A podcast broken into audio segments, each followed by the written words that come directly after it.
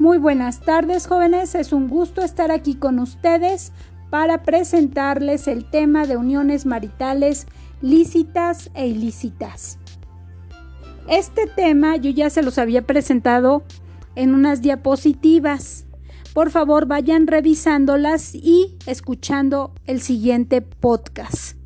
Entonces las uniones maritales lícitas e ilícitas son un tema de derecho civil y dentro de él está el familiar.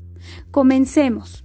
Las uniones lícitas maritales son el matrimonio y el concubinato.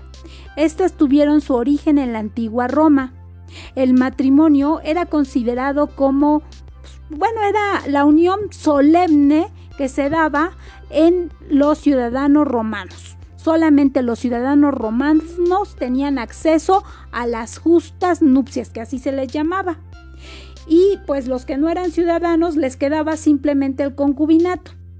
Después el derecho ya se fue suavizando y ya se permitió que los no ciudadanos, es decir, los plebeyos, los extranjeros, pues pudieran tener acceso al matrimonio, a las justas nupcias.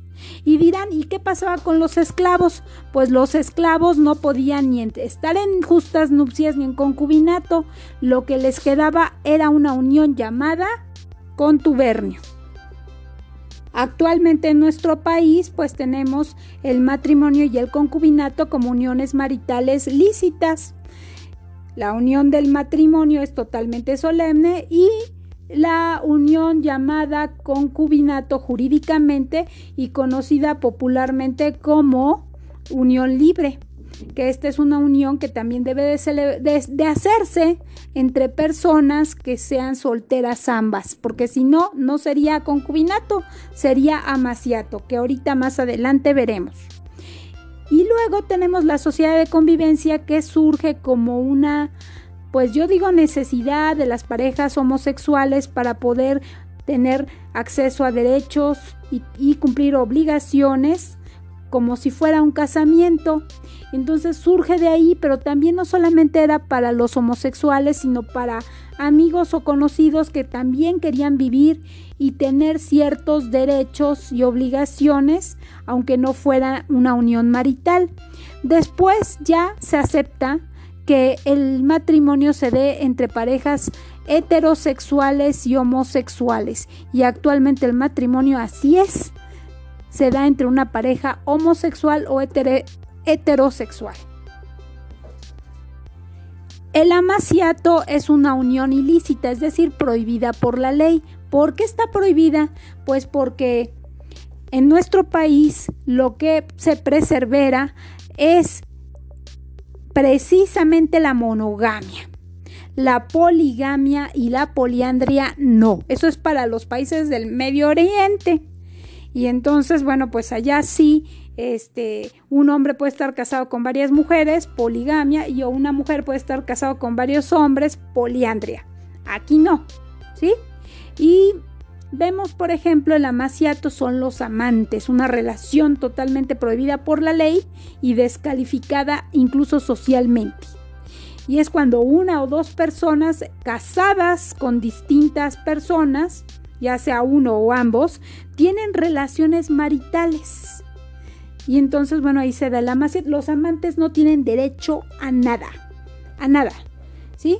Por eso luego ya ven que ahí decían, no, pues que casa chica y casa grande. Bueno, pues la casa chica luego se refieren así a las personas que son las amantes o los amantes. Después tenemos otra diapositiva que habla del concepto del matrimonio. El artículo 146 en su Código Civil en la Ciudad de México establece que es la unión libre de dos personas para realizar la comunidad de vida. Fíjense, unión libre de dos personas. Pero antes decía la unión libre entre un hombre y una mujer. No, ahora ya no.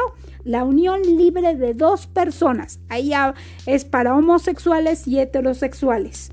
En donde ambos se procuran respeto, igualdad y ayuda mutua. Debe celebrarse ante el juez del registro civil con las formalidades que estipule el presente código.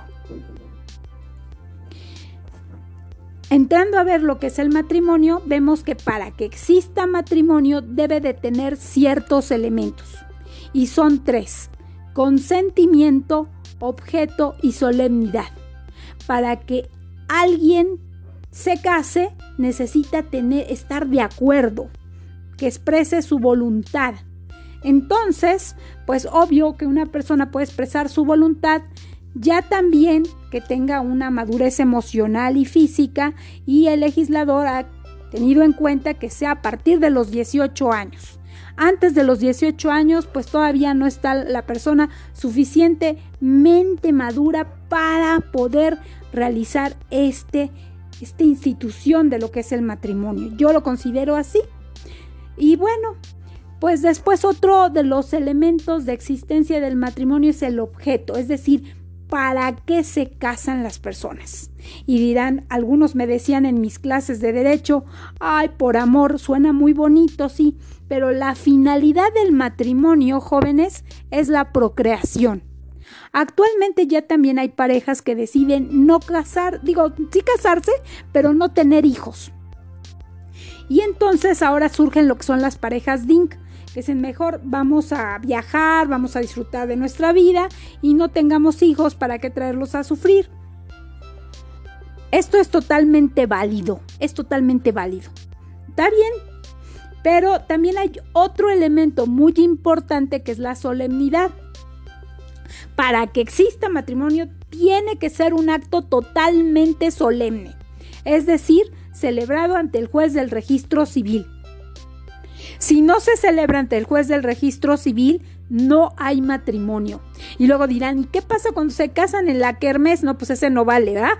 Porque no, no es cualquier persona la que es juez del registro civil, lleva una capacitación, debe de ser un licenciado en derecho, pero aparte que sea una autoridad que esté facultada por la ley como juez del registro civil.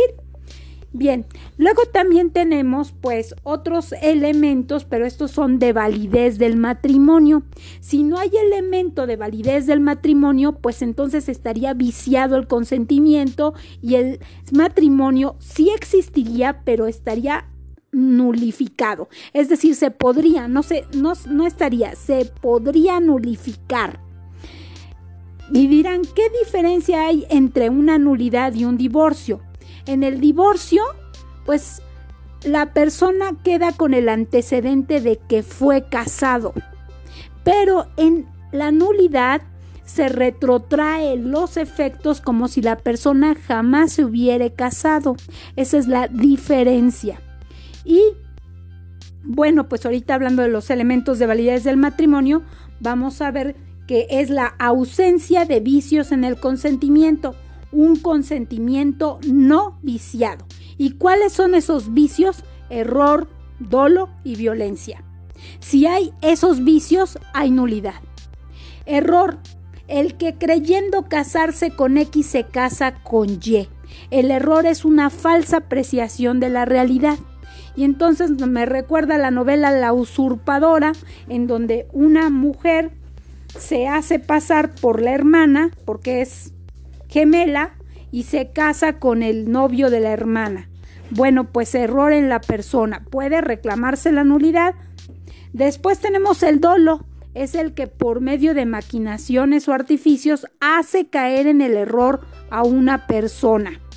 Y entonces un ejemplo sería de alguien que dice una mujer que dice, ay, es que estoy embarazada y a la hora de la hora resulta que no no estaba embarazada, que nada más lo dijo para lograr que el otro se casara. Entonces ahí hay dolo y ese se puede reclamar la nulidad.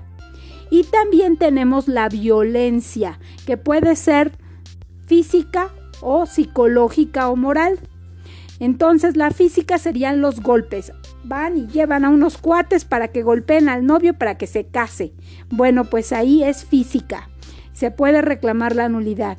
Y otro caso sería, por ejemplo, si no te casas conmigo, me mato. Si no te casas conmigo, mato a tu perro Fifi. Si no te casas conmigo, mato a tu padre. Si no te casas conmigo, te quito el trabajo. Y así cosas por el estilo. Y entonces afectan a la situación psicológica. Bueno, pues ahí están los elementos de validez en el matrimonio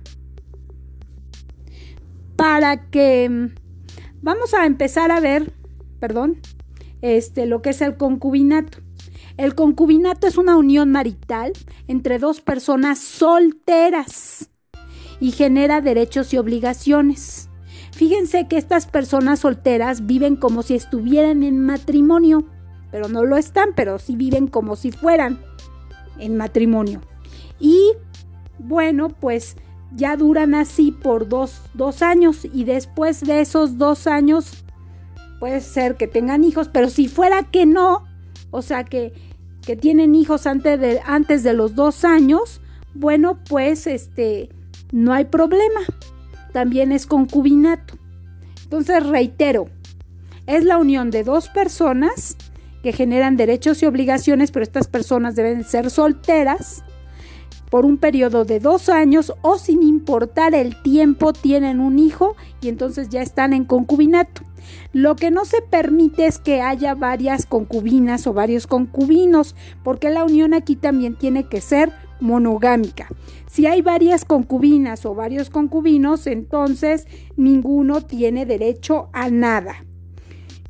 Eh, veamos también que las consecuencias jurídicas de vivir en concubinato es derecho a alimentos y derechos sucesorios, es, es decir, derechos de heredar. En las diapositivas, específicamente en la número 7, pueden ver el artículo 291 bis que hace referencia a esto mismo que les acabo de mencionar y también la pareja que vive en concubinato puede acercarse al juez del registro civil para hacer declaraciones en relación a la existencia del concubinato que les puede servir pues para un juicio. Entonces estas también tienen cierta validez, ¿no? Que pueden tomar en cuenta para esos aspectos. Em, pero no va a sustituir al juez del registro civil porque entonces sí estaríamos hablando de matrimonio.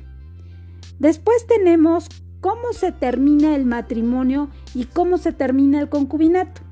El matrimonio por tres, aspectos y el concubinato dos aspectos.